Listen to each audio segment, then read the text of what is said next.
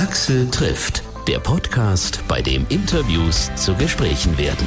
Schön, dass ihr wieder mit dabei seid und wenn ihr erst auf meinen kleinen Podcast gestoßen seid, herzlich willkommen und vielen Dank an die, die euch diesen Podcast empfohlen haben.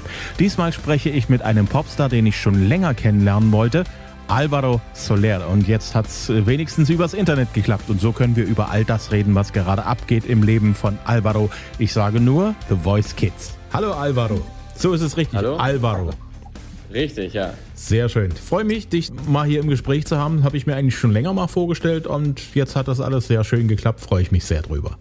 Ja, cool. Freut mich auch. Du mhm. bist ja momentan ziemlich allgegenwärtig im deutschen Fernsehen zum Beispiel. Wie gefällt es dir denn eigentlich so bei The Voice Kids? Äh, ja, mega gut. Also The Voice Kids ist ein krasses Format. Also ich finde es echt sehr, sehr lustig mit den Stühlen, dass man sich da umdreht und dass man, ähm, dass man dieses Gefühl hat, dass man irgendjemanden gerade hört. Man macht sich schon so Kopfkino, von wem man da später auf der Bühne sehen wird, wenn man sich umdreht und dann dreht man sich um und es ist total jemand anders oder halt irgendwie auf einmal sogar ein Mädchen statt ein Junge oder Junge statt Mädchen. Und das ist ähm, für mich das Coolste von der, von der Sendung. Ähm, in dem ersten Part natürlich. Und dann hat man auch das äh, tolle Coaching, was man noch macht mit den, mit den Kids zusammen, wo man dann auch wirklich ähm, experimentieren kann, wo man sehen kann, okay, bis dahin können die gehen, ähm, was ist deren, deren, ähm, deren Stärke, äh, wo kann man, also das zu identifizieren, ist halt diese Challenge und ähm, das finde ich halt super, dass man das zusammen machen kann. Und das, das habe ich sehr genossen, es war echt sehr lustig. Hm. Nun hast du ja auch schon mehr Casting-Erfahrung, X-Factor warst ja schon mal mit dabei in Italien. Mhm. Wo ist so für dich der prinzipielle Unterschied, ob du nun Coach bist in der Jury für Kids oder eben dann schon für junge Erwachsene? Ähm, also ich glaube, bei den Kids ist es so, dass die halt nicht so viel Druck ähm, haben ähm, oder sie bauen auf sich selbst nicht so viel Druck auf. Das ist eigentlich ganz gut, weil ähm, ja, weil die gehen einfach voll ehrlich damit um und, und so, hey, okay, dann kommen wir halt nicht weiter, ist nicht schlimm. Ich glaube, bei äh, jüngeren Erwachsenen oder erwachsenen Menschen, da, da stellen wir uns schon mal so, so ein Ultimatum gerne auch dann hin und sagen, okay, wenn ich gehe zu The Voice und ähm, ich habe vielleicht schon, keine Ahnung, jahrelang Musik probiert und irgendwie kickt es noch nicht ganz richtig oder vielleicht ähm, bin ich mir noch nicht sicher, ob das wirklich, ob ich das, äh, diesen Traum verfolgen soll die ganze Zeit oder halt lieber mir was anderes suchen soll oder sowas. Und ähm, das gibt dann schon, glaube ich, eher so Momente bei The Voice normal, wo die dann eben, wenn sie ein Nein bekommen, dass die dann damit aufhören oder zumindest halt irgendwie nicht so zielstrebig dann weiterziehen, sozusagen. Ja klar, als äh, Schüler hat man ja eigentlich immer noch die Schule im Hintergrund und muss sich da sowieso genau. drum kümmern. Also da ist diese Alternativlosigkeit so nicht da, ne? Genau, ja, ja. Da ist es eben, die machen trotzdem weiter, die sind voll jung und ich meine, ich war ja noch gar nicht so weit als äh, wie, wie die Kinder. Also ich war, ich habe erst viel später wirklich angefangen, so zu singen und, deswegen, ähm, und also so zu singen überhaupt, die singen ja, die haben eine krasseste Stimme, also sie singen, sind eigentlich viel besser als wir alle da. und, ähm, und das ist halt auch krass zu sehen, deswegen, die haben noch so viel Zeit. Ich meine, wenn wir da in den Stühlen sitzen und wir haben alle viel später angefangen mit Musik, dann, ähm, dann können die es auch. Also, ja, ist verrückt. Ja. Wie kommst du so mit den anderen Coaches zurecht? Ja, super gut. Also ich glaube, es ist eine coole Kombi auch, ähm, dass wir alle da, ähm, also die Kombi, die wir alle haben, ist echt, echt super. Wir haben ähm, manchmal schöne, schöne Witze, schöne Momente, wir lachen gerne und ähm, machen gerne auch Spaß. Äh, äh, ja, also ich meine, die Fantas und ich, uns ist, äh, wir sind uns für nichts zu schade und ähm, versuchen alles zu tun, um äh, die Kids in unser Team zu holen und äh, das macht einfach Bock, wenn man so Spaß hat. Hm. Wer ist dein Lieblingscoach? Ähm, oh, sowas fragt man doch gar nicht. Ähm, ich habe keinen Lieblingscoach. Ich bin mein Lieblingscoach. Hast du während des ganzen Corona-Jahres irgendwann mal daran gedacht, wieder in Richtung Architektur zu gehen? Ach so, ähm, ja, hm. ganz kurz und dann nach zwei Stunden wieder nicht mehr. also ich glaube, ähm, das weiterzumachen, also von dem zu arbeiten, was ich studiert habe, da, da muss man wirklich wieder reinkommen. Ne? Das ist nicht, nicht einfach so, so getan.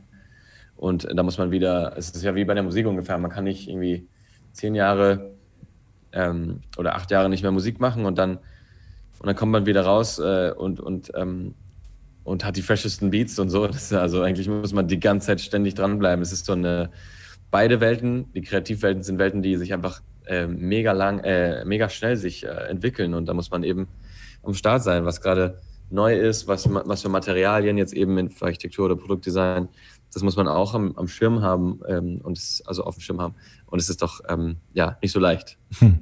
Wenn du Architektur gemacht hättest, wie würden deine Bauwerke aussehen? Was würde die besonders machen gegenüber halt dem anderen, was so gebaut wird? Also genau, ich habe ja Produktdesign studiert, ne? also nicht, nicht Architektur, aber ähm, Architektur liebe ich auch. Ähm, keine Ahnung, dann werden, ich glaube, die Gebäude werden dann sehr und die Sachen, die ich designen würde, werden halt einfach sehr farbig sein und, ähm, und hoffentlich, also simpel, aber trotzdem ausgecheckt. Also, dass man denkt, ah, krass, das Design ist voll schlicht und echt elegant. Ähm, und das, das äh, hat einfach die Funktion erfüllt und, äh, und so. Und vielleicht mit so ähm, mit geilen Materialien, mit nachhaltigen Materialien und neuen Materialien, Nanomaterialien vielleicht auch. Also sowas. Hm, klingt sehr interessant. Was äh, an deinem Studium hat dir eigentlich so für deine Karriere als Popstar geholfen? Ähm, also die generell, dass man überhaupt was studiert, finde ich halt immer super. Also auch zu den Kids sage ich denen immer, auch wenn ihr gut Musik machen könnt und singt, studiert irgendwas anderes erstmal. Und ähm, weil man eben auch dann diese, diese Weite bekommt und man kriegt so ein bisschen das Gefühl für, also man ist nicht nur in dieser Musik drin, das ist manchmal auch ein bisschen, also ja, mich macht es ein bisschen Angst, wenn man nur so Musik macht und nichts anderes kann als Musik. Das wäre irgendwie, das ist einfach ein bisschen, ja, schwierig, weil heutzutage muss man alles können eigentlich gefühlt äh, als Musiker auch noch und also Künstler. Und ich habe sehr viel Photoshop gemacht, aber lustigerweise habe ich kein Photoshop in der Uni gelernt, sondern ich, man musste schon Photoshop gelernt haben. Also ich habe äh, ich kenne mich da sehr gut aus mit den ganzen Adobe-Programmen, ähm, also Adobe-Programmen und ähm, viele, so die Strukturierung lernt man einfach in der Uni. So, so Projekte, Projektmanagement, wie man an Sachen äh, rangeht, ähm, was man alles braucht. Wenn man ein Musikvideo dreht zum Beispiel und so, dann kann ich mich auch ganz gut organisieren und kann, dann kann man eben das alles anwenden. Und ich glaube, viele denken, oh, das ist ja voll, war voll anders, was du studiert hast, das hat bestimmt nichts gebracht, aber sehr viel hat es gebracht. Und äh, ja, die Disziplin auch auf jeden Fall. Welche Rolle spielt Disziplin in deinem Leben generell? Also äh, hast du das schon sozusagen mit der Muttermilch aufgesogen oder, oder hast du dir das hart erarbeitet? Ähm, ja, ich glaube, naja, auch wenn, wenn, äh, auch wenn die Eltern diszipliniert sind, ähm, muss man ja selber als Kind auch noch diszipliniert sein eigentlich. Ähm, meine Eltern sind ja auf jeden Fall diszipliniert in manchen Sachen, manche andere nicht so, wie, wie alle halt natürlich. Ähm, und ich habe einfach sehr viel, ich habe sehr viel gearbeitet, also sehr hart gearbeitet. Ich habe versucht, ähm, auch während ich der, in der Musik, ähm, also die Musik probiert habe nach, äh, nach dem Studium, wo ich gesagt habe, ich, ich will nicht von dem arbeiten, was gerade ich studiert habe, weil ähm, man so wenig Geld dafür bekommen hat, dass es keinen Sinn gemacht hat. Und ich wollte es noch irgendwie probieren mit der Musik. Und dann habe ich, ähm, genau, sehr diszipliniert sozusagen das dann durchgemacht. Ich war jeden Morgen im Studio, habe mir so eine Routine eingebaut für mich selbst und ähm, im Studio den ganzen Tag und abends ging ich dann wieder nach Hause. Und ähm, dann habe ich jeden Tag ein bisschen Songs geschrieben und weitergemacht und produziert und gelernt und, und so weiter. Und das ist, das hilft schon sehr. Also ich könnte immer noch mehr, dis also disziplinierter noch sein, aber ja, ich bin jetzt ja kein Ingenieur geworden. Äh, deswegen ist es auch okay. Ja, die Arbeitseinstellung, die ist ja schon wichtig, gerade wenn man in einem kreativen Beruf ist, weil ja. man kann sich hervorragend hinsetzen und den Tag verbringen und keine Idee haben. Also muss man sich schon irgendwie disziplinieren, um Ideen zu finden, um Ideen genau. auszubrüten. Fällt dir das schwer? Ja, manchmal ja, na klar. Also es gibt Tage. Also, also das Ding ist, erstmal muss man akzeptieren, dass auch, also eine Sache ist Disziplin, die andere Sache ist, ist Kreativität äh, oder Produktivität. Man, man darf es nicht, man darf, also bei der Musik ist es so, dass man, ähm, wenn man so eine Grafik hätte, auf der einen Seite hat man Zeit oder Arbeit äh, und, und Anstrengung. Und auf der anderen Seite hat man so äh, Kreativität und Erfolg ne, und Produktivität. Und das ist halt öfters nicht, nicht dieselbe, also immer proportional. Also je mehr arbeiten, heißt nicht produktiver sein. Und ähm, das ist manchmal anstrengend bei der Musik, weil man einfach, aber man muss es akzeptieren, man muss einfach sagen, ja, heute war einfach sehr anstrengend oder halt, ich habe viel gearbeitet, aber es kam nichts bei raus. Und das ist dann ein bisschen frustrierend. Ähm, und man muss es dann auch zugeben und man darf nicht denken, man ist jetzt ein schlechter Songwriter geworden oder oder so, weil man muss durch diese vielen Momente durch, ähm, bis dann irgendwann mit weniger Arbeit dann auf einmal ein krasser Song um die Ecke kommt und so. Und deswegen, manchmal kann man es nicht einschätzen. Und ähm, das ist aber gut. Man muss immer dranbleiben. Also das Ding ist, man muss einfach die Kontinuität behalten. Ähm, und die Disziplin, die, die, gehört auch dazu, dass man nicht einfach aufgibt und sagt, wow, das kann ich nicht mehr weitermachen. Das, sondern einfach noch dranbleiben und dranbleiben und, und so. Ja, und irgendwann äh, küsst den Tüchtigen die Muse. Ja, hoffen, ja, genau. Und die Muse musste ich am Arbeitstisch erwischen. Magia? Ich habe von Spanisch wirklich keine Ahnung. Magia, ich plappere genau, da immer ja. noch nach. Wie sagt man's? Magia heißt es. Magia. Deine genau, aktuelle Magia. Single. Es geht um Magie, so viel habe ich mir schon zusammengereimt. Was ist die Rolle von Magie in diesem Titel? Also ich finde so Magia, das Wort Magie und magisch, das ist ja so ein Wort, was wir immer benutzen, wenn wir nicht genug Adjektive finden für irgendeinen, irgendeinen Satz, den wir bilden wollen, weil wir irgendwas fühlen oder sowas. Und wenn wir irgendwas beschreiben wollen, dann hilft Magia einfach sehr gut, so wie ein Joker, so wie ein Joker-Wort, was man immer benutzen kann, wenn man gerade nicht das beschreiben kann, was man fühlt. Und das ist, das ist total schön, weil ich finde, irgendwie, wir lieben es immer alles zu definieren und zu sagen, nee, das ist das und das ist das und so, das heißt so und so weiter. Und öfters ist es einfach gut, das mal nicht zu definieren und einfach nur zu spüren. Ähm, und Musik ist ja eh immer so. Manchmal, manchmal weiß man nicht, wieso man einen Song liebt, nur man spürt oder man spürt es einfach krass. Man weiß nicht genau, was man da fühlt, aber man fühlt einfach sehr viele Sachen und das ist halt das Schöne daran. Ähm, und deswegen ist Machia halt äh, vor allem jetzt in dieser Zeit so wichtig, weil Machia so ein bisschen Hoffnung bringen soll und Machia soll ähm, ja diese Kraft ähm, den Leuten geben, die, die man jetzt braucht in der Zeit und vielleicht diese kleine magische, magischen Momente im Alltag sehen, damit man äh, diese Freudemomente äh, spüren kann. Mhm, gerade in solchen Zeiten, wo das alles sehr, sehr schwierig ist, muss man sich, glaube ich, auch so mhm. auf die kleinen Momente, auf die kurzen Momente, wo es mal funkelt, ja. auch konzentrieren und die dann auch genießen, auch wenn sie kurz sind und vielleicht seltener sind, als man es gewöhnt ist. Ja, total, genau. Und, und das ist das Schöne daran, dass wir irgendwie, glaube ich, das später alles mehr schätzen werden. Obwohl, naja, wenn die Welt wieder aufgeht, dann, dann wollen wir natürlich wieder reisen und dann wollen wir natürlich wieder voll weit weg. Ja, klar. sonst denken wir, wir sind nicht happy. Aber ja, es ist halt ein Ausgleich. Hm. In welcher Situation ist so der Song geboren worden? Kannst du dich noch an den Moment erinnern? Ja, klar. Also der Song ist entstanden in äh, also letzt, letzten Sommer ungefähr und ähm, viele Leute hatten mir hatten mich ähm, äh, angehauen auf ähm, Instagram und meinten, hey Avaro, wie kann es das sein, dass du keinen Song released hast jetzt in der Zeit? Das kann doch nicht sein. Wir brauchen deine Energie. Es ist 2020 schon so schrecklich und das geht gar nicht und so. Und dann ich, ich wachte, ich war, ich habe mich totgelacht und dachte, ach wie geil, irgendwie so ist es echt cool, dass, ähm, dass die Leute an mich denken und dass sie die Songs vermissen. Und, und dann habe ich gedacht, okay, dann ist die nächste Single eindeutig Mach ja, weil ähm, ich hatte den schon so geschrieben mit dieser Hoffnung und dieser Sehnsucht von all den Dingen, die ich gerne machen würde, wenn, wenn es wieder frei wäre, wenn alles wieder offen wäre. Und das, das fand ich halt einfach super, dass es so gut passte. Und deswegen ist es so ein bisschen so eine Kollaboration mit den Leuten, ähm, die mir geschrieben haben. Hm. Der Song hat ja wirklich auch was äh, Leichtes und auch Sommerliches in sich drin. Gedreht habt ihr das Video in mhm. Potsdam. Das ist schon ein bisschen nicht wirklich die, die, die, typische Sommerkulisse, oder? Nee, auf jeden Fall. Das war auch ein Riesenthema. Also das war, ich hatte sehr viel Angst am, am Anfang auch, weil ich wusste nicht, wie das wird. Und äh, ich dachte, man, jetzt muss ich halt mit der neuen Single rauskommen und das, das muss einfach einfach alles gut aussehen und, und, äh, und, und es muss alles passen, weil ähm, ja, nach zwei Jahren fast ohne Songs muss ich das richtig hinkriegen und man darf jetzt nicht so eine halbe, halbe Sache machen und deswegen war es halt gut, ähm, dass es in Potsdam diesen, diesen äh, Bio, die Biosphäre gibt, wo wir diese, diese Dschungelszenen gedreht haben und dann die Unterwasserszenen haben wir dann in einem Pool gedreht mit so schwarzen Molton ähm, äh, ja, drüber, damit man diese blauen äh, ja, den blauen Pool nicht sieht. Und äh, das war schon sehr viel Getrickserei.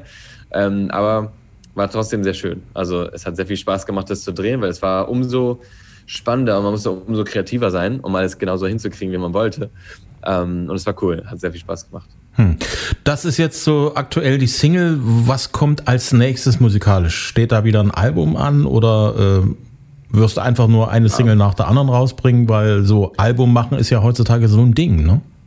Genau, Album machen ist immer noch so ein Ding, aber ich finde immer noch Alben sehr cool. Deswegen habe ich entschieden, noch ein Album zu machen.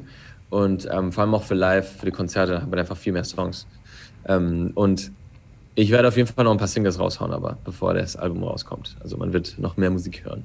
Hm. Das kommt im Juli raus, das Album übrigens. Okay, und du wolltest eigentlich auch schon nach Sachsen zu Konzerten kommen, musste natürlich verschoben werden.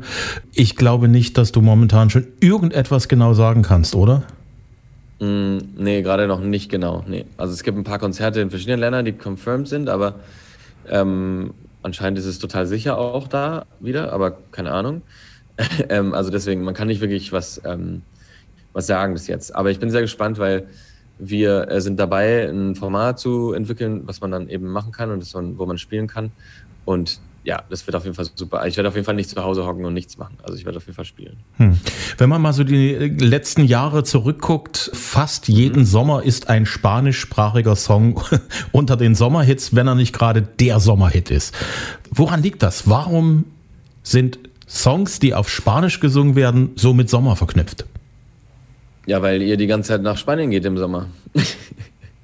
so einfach ist das? So einfach ist es. Ja, es hat wirklich keine andere. Äh, also die spanische Sprache, äh, die, das hat mit dem Land zu tun, mit dem, was man verbindet mit Spanien, mit dem Essen, mit dem Humor, mit dem, mit der Leichtigkeit, mit der Sonne, mit ähm, und viele, viele Leute, die nach, ähm, also lustigerweise, ist, ich bin ja sehr vielleicht auch durch mein Studium so geworden, aber ich bin, ich liebe Sachen zu analysieren und zu gucken, wie das, wieso ist dieser Song jetzt besser angekommen in dem Land und wieso in dem Zeitpunkt und nicht davor, was, was ist da los?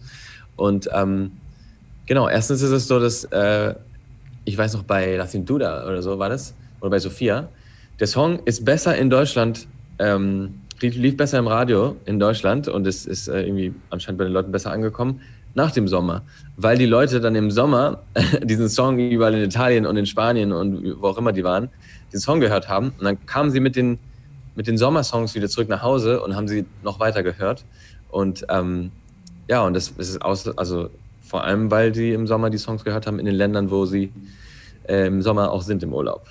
Hm, das ist der sogenannte Nachbrenner-Effekt, den man im Radio immer wieder beobachten kann, dass Leute da mit einem neuen Eindruck aus dem Urlaub nach Hause kommen und sich mhm. da sozusagen darüber auch so ein bisschen das Gefühl des Urlaubs nochmal so ein bisschen ja. konservieren. Genau, verlängern. Ja, ja, voll mhm. gut. Das ist interessant. Ja. Aber ja, ich würde sagen, spanische Musik hat einfach, einfach sehr viel mit, mit Urlaub zu tun. Hm. Das kann man auch global so sehen?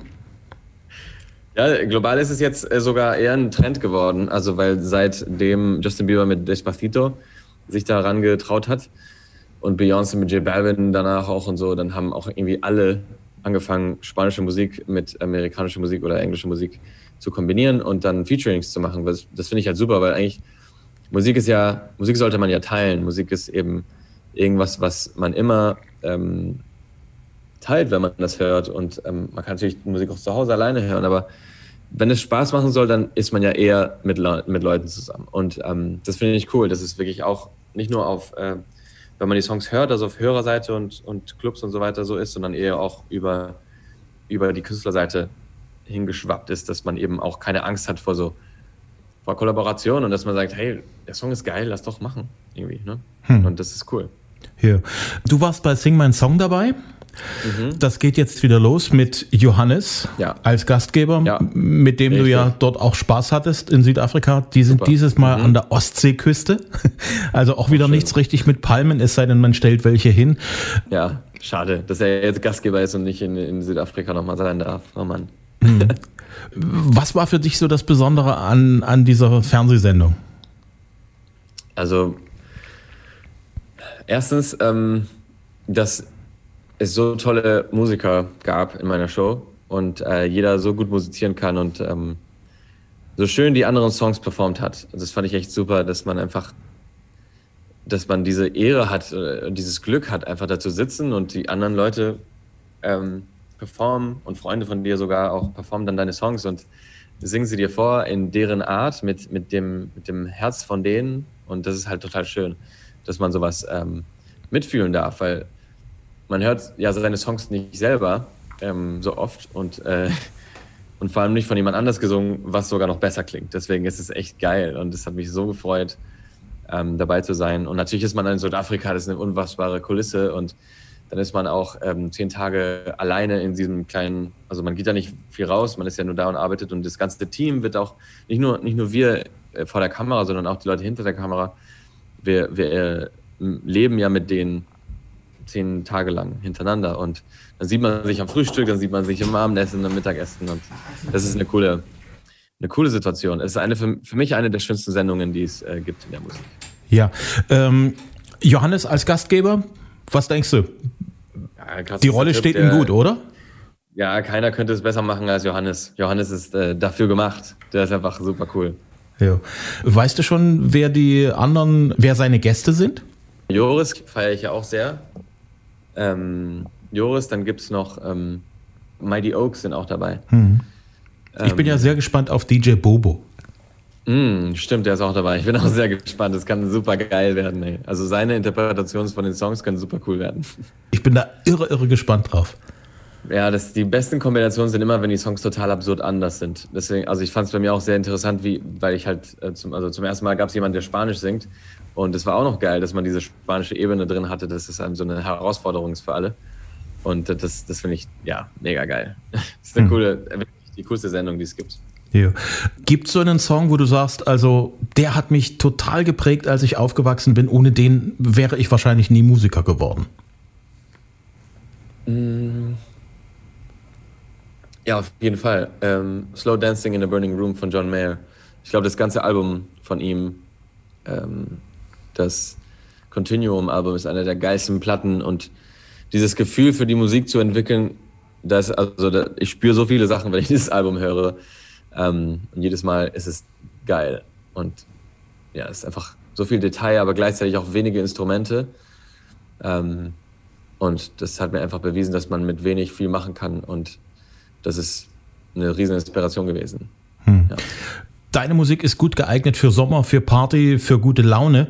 Was mhm. ist so für dich der beste Party-Song, der jemals gemacht wurde? Oh. Äh, boah ich glaube so September. Earth, Wind and Fire? Ja. Warum? Earth, Wind and Fire hat so geile Lieder. Also Earth, Wind and Fire hat auch so Something happened along the way. Geilste Lieder haben die. Ähm, weil das einfach so, diese Disco-Zeit finde ich, finde ich echt, das sind geile, geile Dance-Lieder ähm, zum Abtanzen und die haben so einen geilen Flow und äh, ja, das ist für mich eine, eine der geilsten Lieder, die es gibt.